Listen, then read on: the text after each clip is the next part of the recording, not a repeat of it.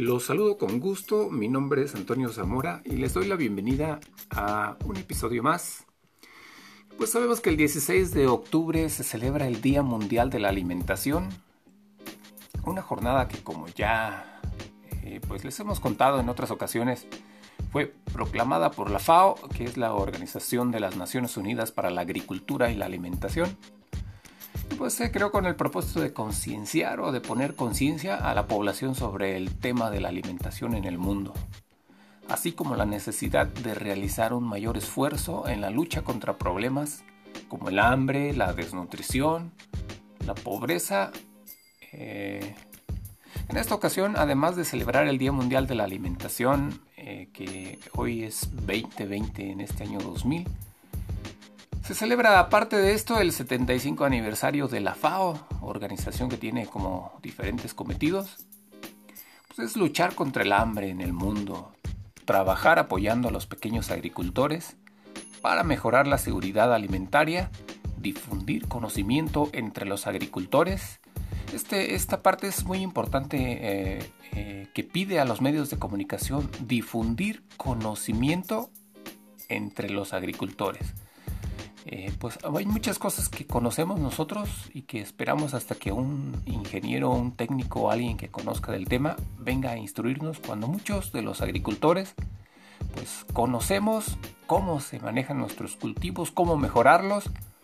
Y, y esto es con la finalidad para que se puedan mejorar todas sus cosechas y rendimiento, fortalecer la voluntad política para que participe más activamente en la lucha contra los problemas como el hambre, facilitar todo tipo de información que permita llevar a cabo una transición hacia una agricultura sostenible.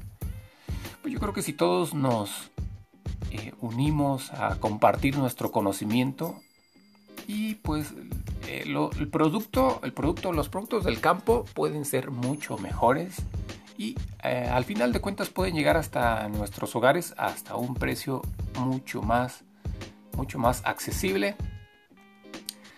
por acá, eh, viendo esta información eh, en este Día Mundial, de todos modos, merece la pena recordar que la FAO ha sido criticada en varias ocasiones por su enorme gasto presupuestario y pues en algunas ocasiones nos parece que sí, a veces en algunas ocasiones nos parece justo. Tan solo una pequeña parte del dinero se destinaba a los fines antes descritos. Ojalá que hayan captado el dato. En 2011, por ejemplo, Reino Unido amenazó a esta organización con recortar los fondos económicos que aportaba por su mal funcionamiento. Ahí como que hay un, espacio, ¿no? La mayor parte del presupuesto se destinaba a la celebración de cumbres, foros, estudios, papeleos, reuniones y viajes, entre otras cosas. Pero ya hace años que parece que se ha tomado nota y en la actualidad las acciones de la FAO son mucho más productivas y efectivas. Esperamos que sigan eh, mejorando en esta situación y que sí sea todo por el campo. En este año el Día Mundial de la Alimentación se celebra bajo el lema cultivar, nutrir, preservar, juntos. Todo esto hay que hacerlo juntos para que funcione y rinde especial tributo a los héroes de la alimentación, que son las personas que trabajan la tierra, que trabajan eh, día constantemente eh, sin descanso, de sol a sol como se dice por ahí. Aquellas personas anónimas que con su duro trabajo consiguen que podamos tener todo tipo de alimentos en nuestra mesa a pesar de la situación actual. La organización explica que se trata de héroes anónimos, agricultores empleados de la industria alimentaria, transportistas, dependientes de tiendas de alimentación y muchos otros más. Todos ellos están ahí para evitar que nos, pues, que tengamos los alimentos, que no nos falten los alimentos, teniendo que superar diferentes desafíos provocados, pues, por este tiempo de, tantas dificultades. Esperemos que ya en unos 2-3 mesecitos todo vuelva a la normalidad. Precisamente se ha editado un video que la organización pide compartir.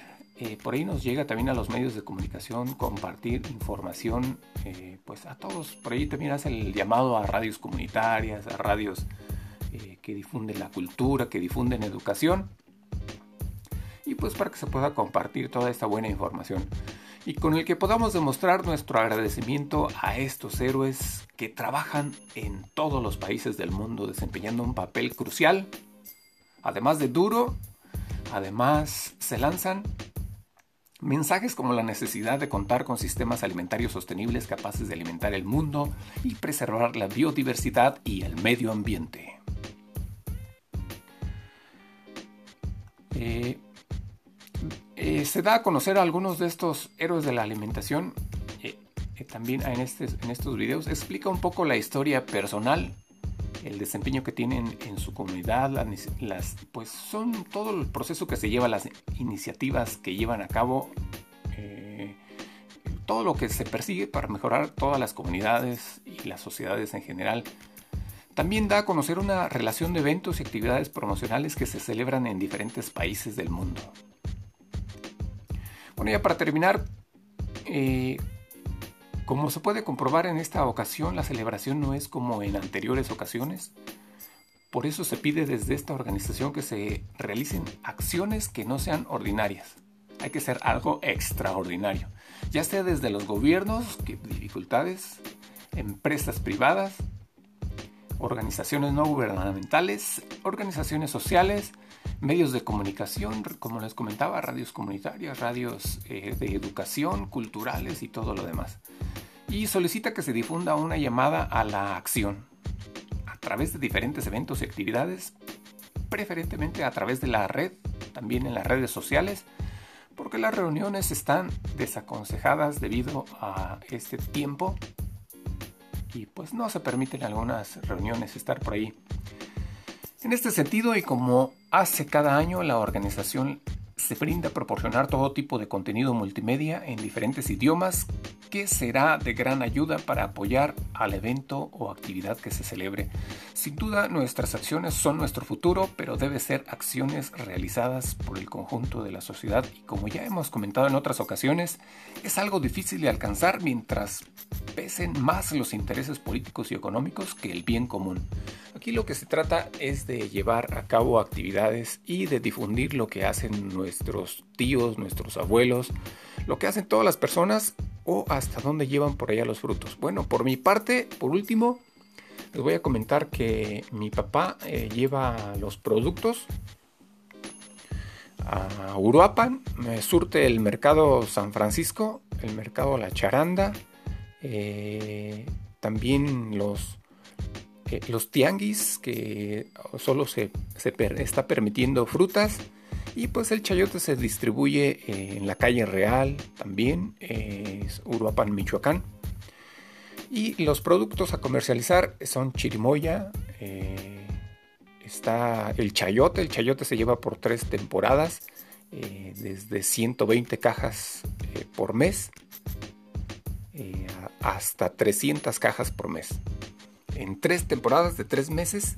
Y pues aquí los dejo hasta la próxima. Síganme como Antonio Zamora en la radio de Tancítaro. Y en todas las plataformas sociales por ahí también a veces aparecemos en Twitter y en Spotify. Gracias y hasta la próxima.